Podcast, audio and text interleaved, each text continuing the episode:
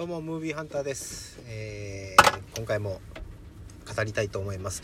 前回、えーパスカル・ロジェ監督を語ったんですが、えード S 監督ということで語ったんですが今回はド S とかド M とか、えーそんな領域ではないこの人は本物なんじゃないの？という監督。ラース・フォントリア監督をお話ししたいと思います、えー前回も言ったんですが、えーちょっと苦手な監督なので今回の、えーラジオトークは短いと思います、えーラース・フォントリア監督の映画を初めて見てですね、えー感想は一言です。何これ？だったんですね。もう何のことかさっぱり分かりませんでした。最後の最後まで。見終わった後に感想が何もないという。何ですかこれは？ってなったんです。でもやっぱり話題にはなる監督であると。でその後に、えニンフォマニアックというあのセックス依存依存症の女性が自分の性遍歴を語るという映画がありましてね。R R1018 なんですかね。もしくは R18 かもしれません。えっ、とまあなかなかのインパクトのある映画なんですけど、えーこれも見終わった後に、えー何だったんですか？ってこうなったわけですよ。ある意味興味は湧きました。疑問疑問しか残らないのですごいすごいなこの人なんだろうってなった。んでで決定的にああダメですわってなったのが、えー今写真載せ載せれたかな、えっと、ハウスジャックビルドという映画がですね去年一昨年かなんかに公開っていうかありましてそれをまあ見たわけですよ。でそれがですね、えーある建築家、えー家を建てる建築家がですねひょんなことからまあまああることがきっかけで殺人を犯してしまうわけです。でその殺人がもうやめれなくなった男が、えー何人も殺していくという話なんですがえーまあ相変わらずラース・フォントリア監督なので、えー口ポカーン状態なんです。これ何なんでしょうと思いながらまあ見てるんですけれども、えー一番僕が言いたいのは一つだけです、えーこの人は、命というものに対して軽すぎるなという。分かりますかね、まあ、人人でも、まあ、動物でも何でもいいんですけど命というものに対しての価値観がこの人ないんじゃないのっていう。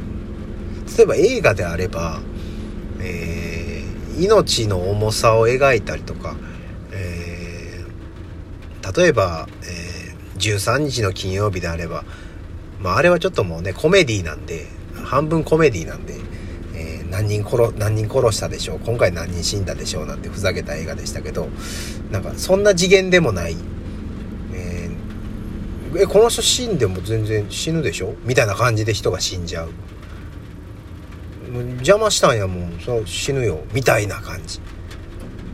そんな軽いの命。みたいな監督だと僕は思ってるんですね。ラース・フォントリア監督。それぐらいこうなんかあの響くものがないというか。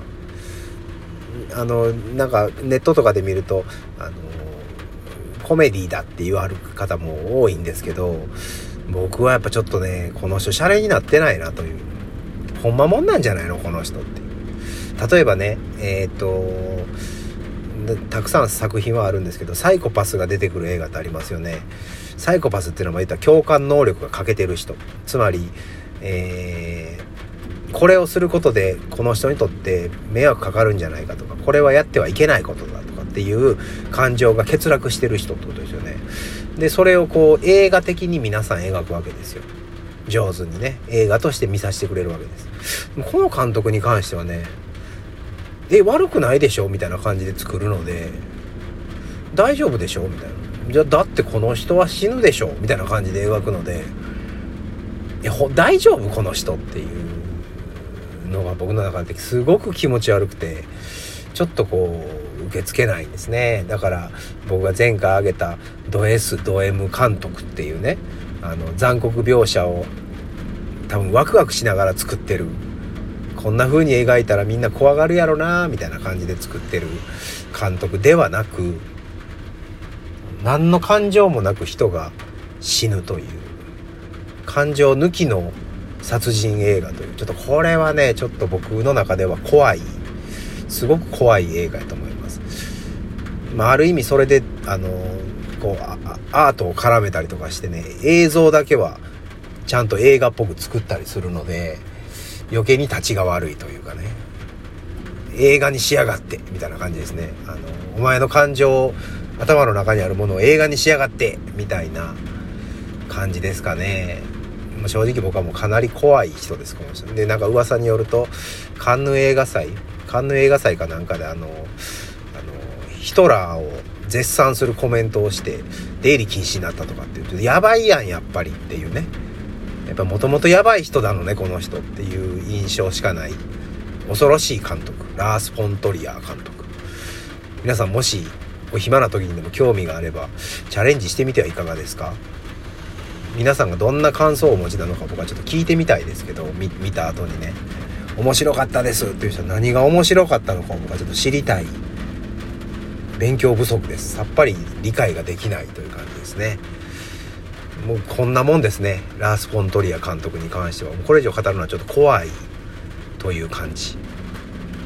本物の本物のサイコ監督という感じです。もう怒られますかねこれ言ってたら。